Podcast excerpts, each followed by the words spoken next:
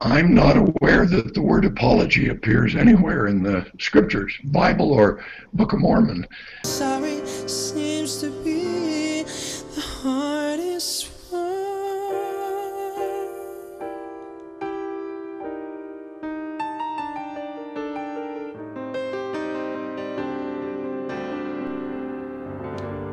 Ja, manche Worte kommen einem schwer über die Lippen. Willkommen zur neuen Episode von Neue Perspektiven. Wir haben zu Beginn eine Aussage von Dallin Oaks gehört. Es war die Erklärung zu einer Aussage, die er zuvor getätigt hat. Dallin Oaks Aussage war, We don't seek apologies and we don't give them. Zu Deutsch, wir erwarten keine Entschuldigungen und wir geben auch keine. Dallin Oaks ist schon häufig ins Kreuzfeuer der Kritik geraten aufgrund seiner Aussagen. Insbesondere zu zwei Themen hat er sich mehrfach sehr radikal geäußert zum einen vertritt er nach wie vor die Ansicht, dass der Ausschluss von Schwarzen zum Priestertum von Gott so gewollt war.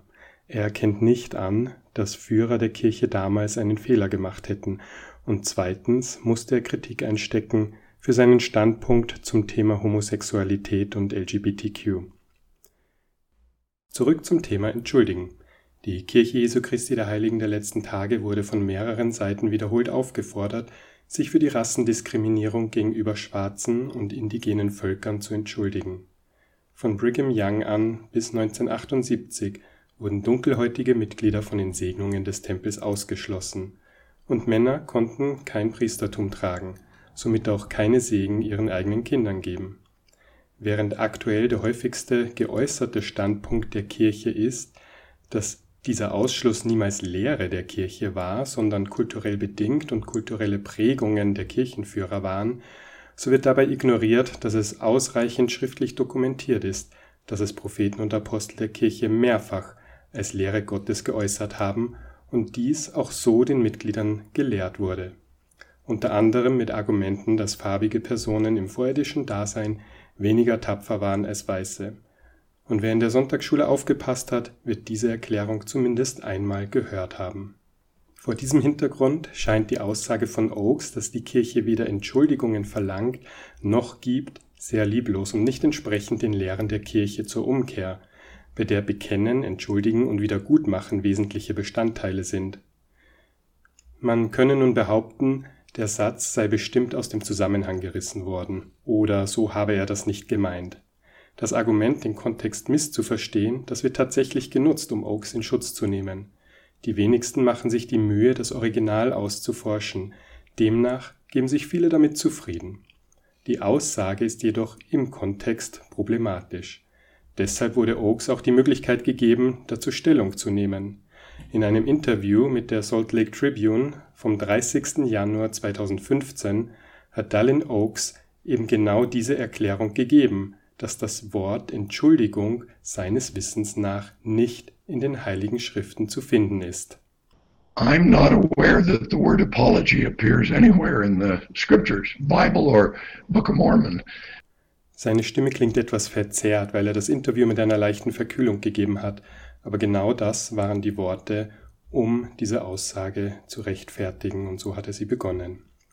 Weiters versucht sich Oakes zu rechtfertigen, was er gemeint hätte.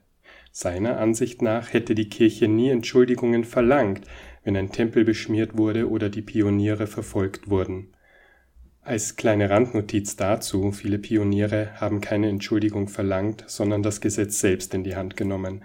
Zum Beispiel hat auch Joseph Smith Milizen gegründet, aber er sagt, es ist das, was er gemeint hätte, die Kirche hätte trotz dem Unrecht, das ihr und den Mitgliedern angetan wurde, nicht auf Entschuldigungen beharrt. Das ist schön und gut, aber die Kritik, so wie ich sie verstehe und geäußert hätte, war ja nicht, dass ich verlangt hätte, die Kirche müsse diese Entschuldigungen einfordern. Das ist keineswegs der Kritikpunkt. Aber allein auf diesen bezieht er die Erklärung, was er gemeint hätte. Und viele kaufen es ihm ab, wenn er einfach meint, das habe er damit gemeint. Wieso fügt er in seinem Originalstatement aber hinzu, dass die Kirche keine Entschuldigungen ausstellt? Und seine Erklärung macht auch keinen Sinn als Rechtfertigung im Sinne von wir verlangen keine Entschuldigung, weil das Wort Entschuldigung nicht in den Schriften vorkommt. Wieso gibt die Kirche keine Entschuldigungen? Nun gut, die Antwort darauf ist relativ einfach. Auch wenn manchmal eine Fehlbarkeit von Kirchenführern eingestanden werden möchte, so ist es nicht denkbar, dass es tatsächlich einmal vorgekommen ist. Zu oft und zu stark wurde auf der Aussage von Wilford Woodruff hingewiesen und gelehrt, dass der Herr es niemals zulassen würde, dass er oder ein anderer Prophet die Kirche in die Irre führen würde. Bei der 61. Herbstgeneralkonferenz der Kirche am 6. Oktober 1890 sagte Wilford Woodruff, der Herr wird niemals zulassen, dass ich oder irgendein anderer Mann, der Präsident dieser Kirche ist, sie in die Irre führt. Das ist nicht Teil des Plans, das hat Gott nicht im Sinn. Wenn ich das versuchte, würde der Herr mich von meinem Platz entfernen, und das wird er auch mit jedem anderen tun, der versucht, die Menschenkinder von den Aussprüchen Gottes und von ihrer Pflicht weg in die Irre zu führen. Diese Sicht wird auch heute noch gelehrt, und zwar aktuell zu finden im Leitfaden Lehren der lebenden Propheten in Kapitel 2. Auf der Website der Kirche ist ein Video zu sehen, in dem Russell Nelson zu Kindern spricht. Es geht darum, den Kindern klarzumachen, dass ohne einen Propheten sie im Leben verloren wären und nicht wüssten, was sie zu tun hätten. Nein, das ist nicht überzeichnet. Mit ein bisschen weniger Feenstaub in den Augen ist das Video eher verstörend in seiner Indoktrinierung der Kinder. President Nelson, would you ever lead anyone astray? Oh, no. That's not what prophets do, is it? Some of them have said if the president of the church should ever lead people astray, God would take him away. So I like to stay here. Zugegeben, es ist ein bisschen humoristisch, wie er es beantwortet, sozusagen, dass das Motiv, die Kirche nicht in die Irre zu führen, ist, dass er noch auf dieser Erde verbleiben möchte. Das unterstelle ich ihm natürlich nicht so, aber ich glaube, es sagt doch auch einiges aus, wie der Stand aktuell ist, im Glauben dazu, dass Propheten nichts Falsches sagen können. Ich habe einen Link zu diesem Video auch in den Show Notes vermerkt. Folgerichtig müssten alle wesentlichen Entscheidungen, die die Kirche und ihre Mitglieder betreffen, unfehlbar sein. Bevor Kritik zu dieser Sicht aufkommt, möchte ich klarstellen, dass es eben nicht um Allfälliges geht, dass es nicht darum geht, welche Sportmannschaft er unterstützt oder in welcher Farbe er den Weihnachtsbaum schmückt. Als Mitglieder der Kirche sind wir aufgefordert, dem Propheten zu folgen und anzuerkennen, dass er Gottes Willen spricht. Mit diesem Mindset und Selbstverständnis ist vielleicht nachvollziehbar, dass Oakes keinen Grund für die Kirche sieht, sich entschuldigen zu müssen. Aber warum sagt er es nicht so? Warum sagt er nicht, wir machen keine Fehler, dementsprechend gibt es keinen Grund, sich zu entschuldigen? Nun, es verbietet die Demut, sich als unfehlbar hinzustellen. Aber das eröffnet natürlich das Dilemma, in dem sich Oakes befindet. Wie er Kritik gegenübersteht, sagt er an einer anderen Stelle. It's wrong to criticize leaders of the church, even if the criticism is true. Geht es nach Dallin Oakes, ist es falsch, Kirchenführer zu kritisieren, selbst wenn die Kritik an sich wahr ist. Im Versuch zu verstehen, was die Motive für so eine Aussage sind, komme ich vorerst nur zu einem Schluss. Als Führungsposition fühle ich mich am wohlsten, wenn die Untergebenen keinen Aufruhr begehen und im besten Fall alles abnicken. Kritik zu äußern ist nicht immer gleichzusetzen mit pathologischem Fehlersuchen. In diese Ecke wird man jedoch sehr schnell von Verteidigern gedrängt. Man konzentriere sich nur auf das Negative, man müsse doch das Positive sehen. Ich stimme einer allgemeinen positiven Lebenshaltung absolut zu. Es ist jedoch hinderlich für den Fortschritt und fallweise auch für das Wohl, wenn wir nicht fähig sind, konstruktive Kritik zu äußern und auch kritisch zu denken. Nur so kann man in ein selbstbestimmtes Leben kommen. Die Annahme, man wäre mit Kritik einfach nur unnötig wie eine Warze, ist falsch. Während es von einem als Zerstören des Friedens gesehen wird, kann es andererseits aber einen Lernprozess in Gang setzen und Umstände verbessern. Besonders verstörend ist die Absolutheit, der Aussage. Sogar wenn die Kritik berechtigt oder wahr ist, ist es falsch, sie zu äußern. Das wäre es, wenn der organisationale Friede das absolut höchste Ziel und die zu erreichende Norm wären. Und ich verstehe, dass man als Führer am liebsten keine Unruhemeldungen von unten bekommt. Dann fühlt man sich am besten und bestätigt womöglich in der eigenen Arbeit. Wenn es aber Ruhe ist, nicht weil alles wohl ist, sondern weil Kritiker mundtot gemacht werden, dann ist vielleicht gerade da Kritik vonnöten, um das System zu öffnen für Fortschritt und Verbesserung. Was, wenn man von einem Missbrauchsfall durch einen Führer erfährt? Ist es falsch, das aufzudecken? Ist die organisationale ruhige See wichtiger als das Wohl von Kindern? Dieses Beispiel ist leider nicht fiktiv. Der ehemalige Bischof Sam Young hat sich dafür eingesetzt, dass Interviews mit Minderjährigen in der Kirche nicht von Kirchenführern geführt werden sollten, ohne die Anwesenheit eines Elternteils oder anderen erwachsenen Person. Er hat offen kritisiert, dass Missbrauchsfälle systematisch geschützt und unterstützt werden, wenn Einzelinterviews mit Minderjährigen geführt werden. Sam Young wurde 2018 exkommuniziert. Nicht, weil er nicht mehr an Jesus geglaubt hätte, sondern weil er Kritik am System geäußert hat, davon nicht herabgestiegen ist und somit den Führern ein Dorn im Auge war.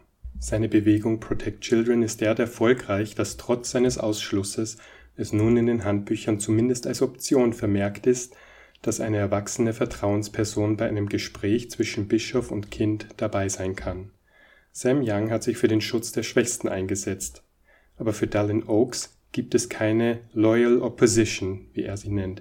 Er erklärt, dass es dieses Konzept in der Welt gibt, aber nicht in der Kirche. Es gibt keine loyale Opposition. Die Kritik Youngs war absolut berechtigt, aber ginge es nach Oakes, darf nichts geäußert werden. Weiter sagt Oakes, nicht alles, was wahr ist, ist auch nützlich.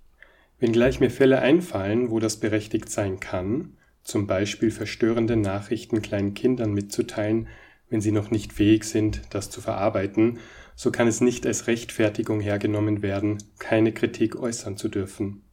Ich schlage Dallin Oakes hier eine Faustregel vor. Beantworte die Frage, wem es nützlich ist, wenn Wahres nicht gesagt wird. Dient es dem eigenen Nutzen oder dem Schutze von Schutzbedürftigen? In dem oben genannten Fall ist klar, dass ein Schweigen nur dem System und deren Verantwortlichen nutzen würde. So gesehen stimmt es schon, dass nicht alles, was wahr ist, auch nützlich ist. Aber wenn es eben nur einen kleinen Personenkreis nutzt, ohne Wohl für andere und nicht zum Schutze von Schutzbedürftigen, dann ist es auch in Ordnung, wenn Wahrheit nicht für alle Beteiligten nützlich ist. Was Oakes hier auch durchblicken lässt, ist seine Beziehung zur Wahrheit. Wenn Wahrheit mir nicht dienlich ist, dann brauche ich sie nicht. Auch zu seiner Aussage, dass es falsch sei, Kirchenführer zu kritisieren, auch wenn was Wahres dran ist, hat er die Möglichkeit, sich zu erklären. Er hat diese These nicht nur einmal aufgestellt, und er macht das sehr geschickt so dass er eine fehlerhafte Argumentationslinie fährt, diese aber schnell abgekauft wird. Um zu erklären, dass er damit recht hätte, dass es falsch wäre, Kirchenführer zu kritisieren, geht er wie folgt vor. Zuerst nennt Oakes ein paar Beispiele, denen man zustimmen kann, und endet aber dann mit der Meinung, dass es auf alle Situationen anwendbar wäre. So zum Beispiel nennt er als Anwalt die Verschwiegenheitspflicht von Anwälten. Er vergisst aber, dass ein Anwalt nach sogenannten weltlichen Regelungen handeln muss und die Wahrheit Gottes ja durchaus Bedeutung hätte. Zum Glück gibt es nicht nur anwaltliche und gerichtliche Szenarien. Dann spricht Oaks so, als wäre alle Kritik an Kirche und Führern an einem Beispiel herleitbar. Ich zitiere Verringern Sie nicht Ihre Wirksamkeit in einem Bereich, weil Sie in einem anderen Bereich ein Fehlverhalten zeigen, besonders aus deren Jugendzeit. Ich denke, das ist der Geist dahinter. Ich denke, ich spreche nicht unbedingt nur davon, Geschichte der Mormonen zu schreiben. Ich spreche von George Washington oder einem anderen Fall. Wenn er als Teenager eine Affäre mit einem Mädchen hatte, muss ich das nicht lesen, wenn ich versuche, eine Biografie des Gründervaters unserer Nation zu lesen. Zitat Ende. Oakes blendet hier auf mehrfache Weise. Zum einen nimmt er eine Person her, die nichts mit der Kirche zu tun hat, aber ein Verhalten, das sehr wohl ein Kritikpunkt an zum Beispiel Joseph Smith ist. Er ändert die fiktive Variante aber so ab, um auf der einen Seite zu zeigen, dass Jugendsünde nichts mit George Washington als Gründervater zu tun hätte. Auf der anderen Seite versucht er ein Verhalten zu bagatellisieren, das Joseph Smith tatsächlich in Frage stellen könnte, denn bei seiner Affäre mit Fanny Alger war Joseph Smith kein Jugendlicher, sondern agierte als Prophet. Aber Oakes macht es geschickt, indem er vorbaut, dich davon überzeugen will, Taten eines Menschen unabhängig voneinander sind. Dem stimme ich nicht zu, aber vielmehr noch, Oakes bringt ein klassisches Strohmann-Argument. Das Strohmann-Argument ist in der Rhetorik eine Form des sophistischen Scheinarguments, die auf einem informellen Fehlschluss beruht. Hierbei wird der Eindruck erweckt, das Argument eines Gegners zu widerlegen, während tatsächlich ein Argument, ein unterstelltes Argument zurückgewiesen wird, das vom Gegner gar nicht vorgetragen wurde. Was versucht Oakes uns damit zu sagen? Er versucht zu sagen, dass wenn ich Führer heute kritisiere, das nicht gerechtfertigt ist, nur weil sie als Jugendliche vielleicht nicht perfekt waren. Aber dieses Argument mache ich gar nicht, wenn ich Oakes für seine Haltung gegenüber LGBTQ oder rassistischen Äußerungen kritisiere, dann ist die Kritik unabhängig von seiner Jugend. Dieses Argument bringe ich ja gar nicht. Ich weiß ja nicht einmal, wie er als Jugendlicher war. Seine Argumentation also darauf aufzubauen, ist falsch. Dass manches aus der Jugend heute keine Bewandtnis hat, das mag stimmen. Aber das war auch nicht mein Kritikpunkt. Nur weil er einen Fall aufzeigt, dem es unter Umständen tatsächlich nicht angebracht wäre, Kritik zu äußern, ist es falsch, alle Kritik als falsch hinzustellen. Insbesondere bei absolut ernstzunehmender Kritik an aktuellen Entscheidungen und Aussagen von gegenwärtigen Kirchenführern habe ich niemals gehört oder gelesen, dass die Kritik darauf gründet, weil der jeweilige Kirchenführer als Jugendlicher ein fieser Junge war. Davon redet keiner. Ein halbwahres Einzelbeispiel zu nennen um damit jedwede Kritik als fehlangebracht darzustellen, ist ein Strohmann-Argument und falsch. Und dessen hat sich Oakes bedient. Zudem ist es angebracht anzumerken, dass wenn ich ein möglichst vollständiges Verständnis von George Washington haben möchte, dann ist die Jugend sehr wohl ein wichtiger Teil davon. Personen im Scheinwerferlicht sind natürlich vermehrter Kritik ausgesetzt, und dass das nicht immer angenehm ist, ist mir bewusst. Aber es geht nicht darum, dass Oakes mit seinem hohen Salär sich auch einfach nur wohlfühlt, sondern zum Wohle der Mitglieder handelt. Und wenn man einen Halbgottstatus besitzt, den man den führenden 15 Brüdern aufgrund der Verehrung und Kirchenkultur durchaus zusprechen kann, dann ist man es nicht gewohnt, dass man kritisiert wird. Aber Kritik ist die Vorstufe der Verbesserung. Und wenn die Verbindung des Top-Managements mit der Basis verloren geht, weil man einfach immer nur besungen wird, dann fehlt das Gespür für die Basis und es werden Entscheidungen getroffen, die besonders Minderheiten in der Basis verletzen können. Oakes untermauert mit seiner Aussage das, was vermittelt und gelehrt wird, aber sich niemand so wirklich sagen traut, nämlich, dass sie sich am liebsten für unfehlbar halten. Übrigens glaube ich, dass sie das tatsächlich von sich glauben, nicht auf eine offensiv arrogante Weise, sondern weil es ihnen gegenseitig versprochen wurde, dass es nichts gibt, was sie sagen, was sie ihre Errettung kosten könnte. Dementsprechend müssen sie wohl davon ausgehen, dass alles, was sie sagen, richtig ist und Gott durch sie wirkt. Hat ja auch irgendwie was Demütiges an sich, ist aber nicht ganz richtig. Eine weitere Sache möchte ich noch anbringen, was in diesem Zusammenhang wichtig ist. Wenn Oakes es schwerfällt, sich zu entschuldigen, frage ich mich, ob er als Nummer zwei der Kirche verstanden hat, was Umkehr bedeutet. Am 19. November 2017 haben Elder Ballard und Elder Oakes eine Face-to-Face-Veranstaltung für junge Erwachsene gehalten. Im Vorfeld haben sie eine Videoeinladung und Botschaft verschickt, bei der sie zu sehen sind, wie sie eingesendete Fragen von jungen Menschen durchsichten.